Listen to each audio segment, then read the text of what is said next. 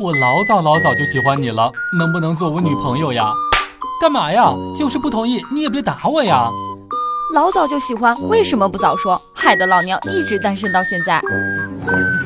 笑不笑由你。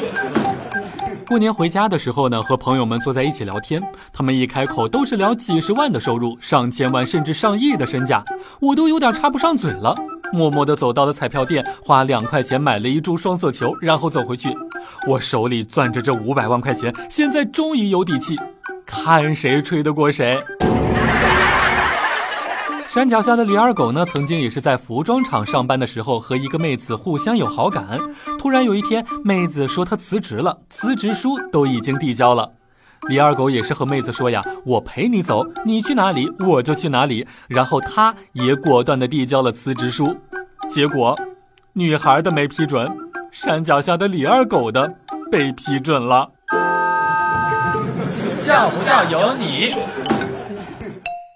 昨天呢，我也是和小鹿两个人一起去到银行当中取钱。小鹿正在取，我则在旁边看到一个意见簿，就随手拿过来翻了一下。只见第一页赫然用指甲掐出了几个大字儿：“为什么没有笔？”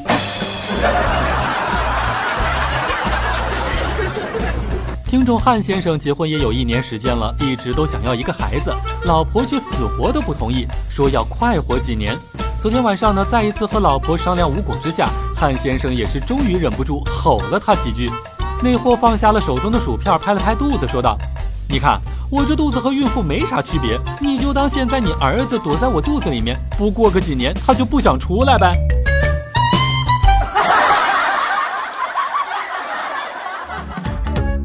”每天两分钟，笑不笑由你。你要是不笑，我就不跟你玩了。